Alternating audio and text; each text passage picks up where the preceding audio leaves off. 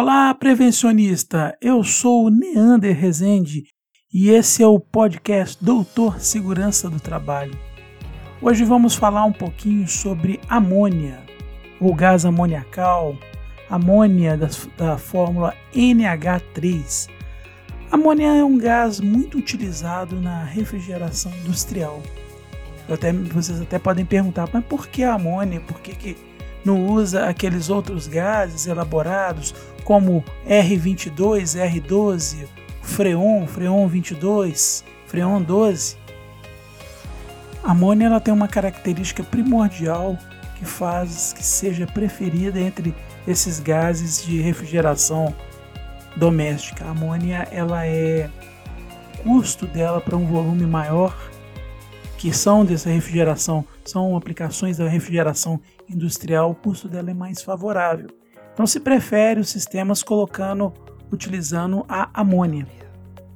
Esses sistemas de refrigeração industrial de grande porte eles consistem em uma série de vasos de pressão e tubulações que são interconectados. Né? Existe uma bomba né, para poder fazer essa, esse ciclo de refrigeração funcionar com gás amônia, essa bomba comprime e bombeia esse gás por, por vários, um ou mais ambientes, ou, ou vários ambientes, conforme for o tamanho da instalação de refrigeração, e ela passa a utilizar é, esse gás como meio de fazer o resfriamento, o transporte de calor de dentro de um ambiente fechado para um, um, um ambiente externo, gerando assim o processo de refrigeração. A amônia, o símbolo químico dela é NH3, e você é uma molécula de nitrogênio mais 3. Opa, falei errado. É uma, um, um átomo de nitrogênio contendo mais 3 átomos de hidrogênio nessa molécula. E é, é, ele é, ela é um gás. A amônia é um gás a, a temperatura e pressão ambiente. E ela tem uma, uma característica bastante interessante ela se liquefaz a uma pressão atmosférica e uma temperatura de menos 33 graus negativos. Então, menos 33 graus, aí a amônia é, já está passando do estado líquido para o estado gasoso. Bom, falando de amônia, eu posso dizer para vocês aqui que é um gás ele é muito irritante. É, quem já teve alguma intoxicação com amônia, isso já, já aconteceu comigo. Eu estava fazendo um trabalho na época da faculdade no laboratório e larguei aberto a tampa de um vidro, é, um frasco de hidróxido de amônia. Então aquilo começou a gerar, a gerar voláteis, né? E eu não percebi imediatamente, eu era mais novo e essa questão de segurança eu não, não tinha observado.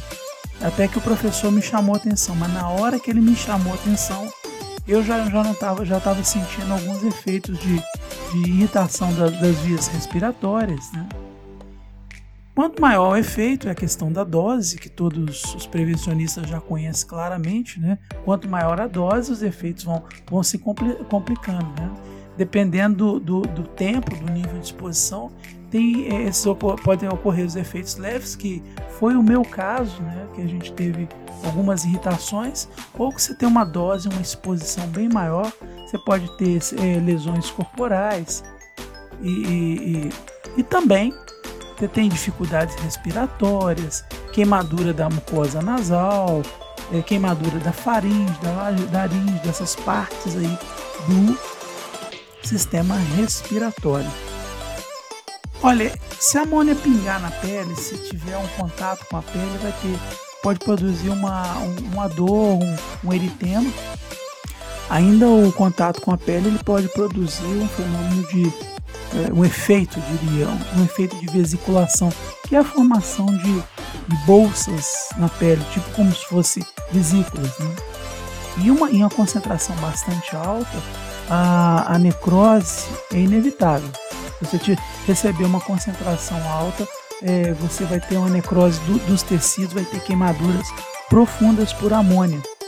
O contato, já o contato com baixas concentrações, até em torno aí de 10 ppm, vai, vai gerar irritação ocular e lacrimejamento.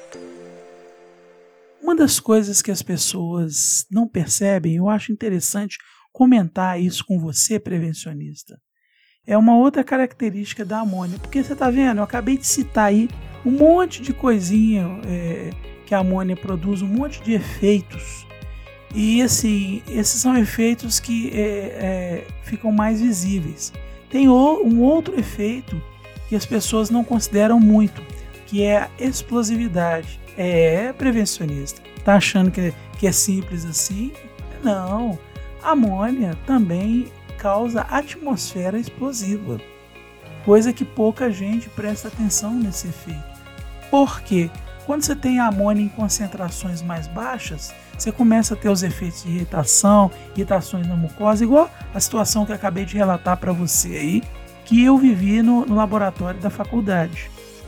Às vezes não passa pela cabeça da, da, das pessoas que a amônia, se ela tiver concentrada, é, vazando em um local fechado, ela vai gerar uma atmosfera explosiva.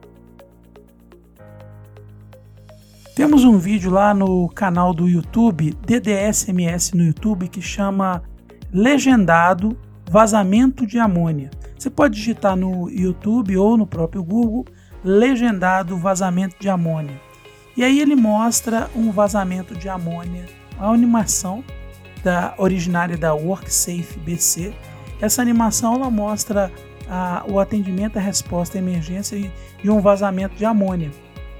E a emergência foi atendida, o sistema foi parado e depois as consequências posteriores é, de empregados que resolveram colocar o sistema com vazamento em operação novamente.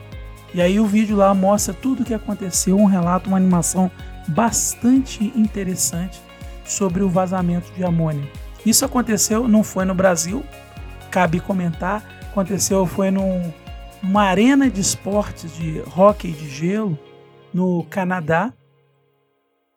E eu coloco para vocês uma coisa interessante: acidentes, eles não acontecem só no Brasil. Às vezes a gente está olhando só para o nosso país, mas acontece em vários lugares do mundo e também acontece em países de primeiro mundo.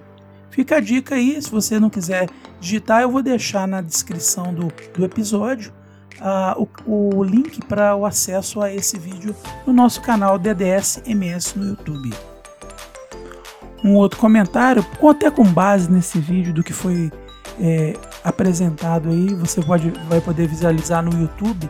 Vazamento de amônia, você não tenta combater ele sem EPI, não. Vazamento de amônia, você tem que estar muito bem preparado para combatê-lo. Você tem que ter roupa de proteção nível A, é claro.